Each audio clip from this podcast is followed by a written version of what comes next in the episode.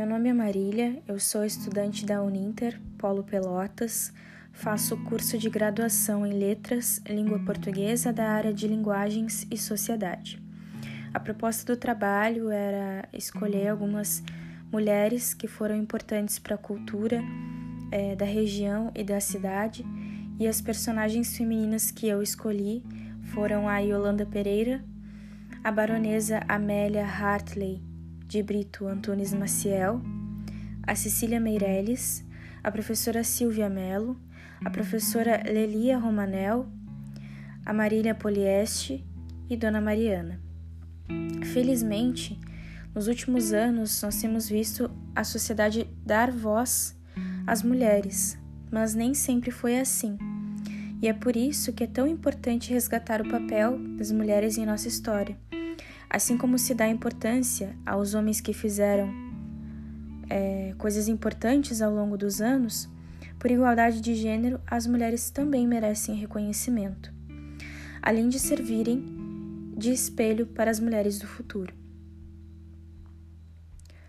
A Yolanda Pereira foi a primeira Miss Universo em 1930.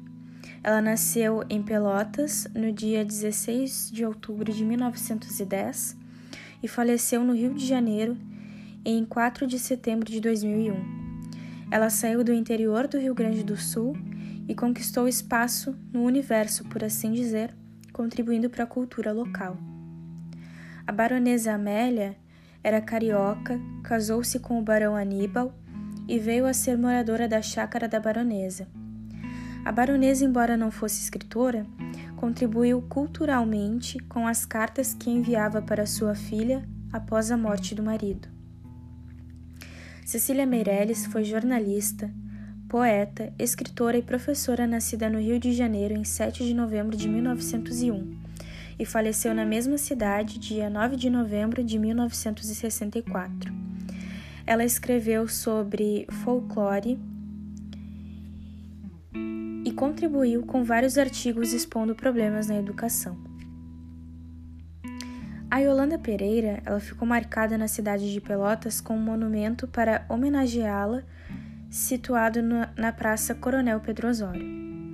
A baronesa ficou marcada por um museu chamado Museu da Baronesa, o qual se tornou patrimônio histórico-cultural da cidade.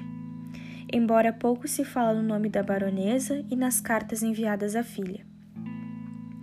Cecília Meirelles, embora não seja gaúcha, foi reconhecida na cidade com uma escola que carrega o seu nome.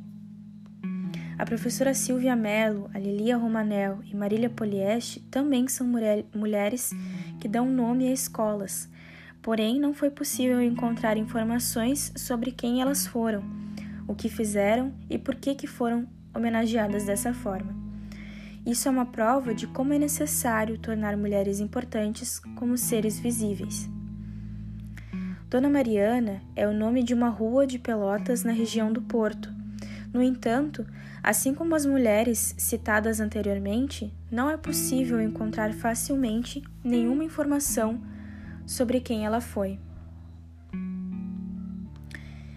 Portanto, seria importante que houvessem sites criados pela prefeitura disponibilizassem as histórias dessas mulheres, talvez desempenhar um trabalho com os alunos das escolas, por exemplo, para pesquisarem e trazerem para a comunidade quem foram essas professoras que deram o nome para suas escolas.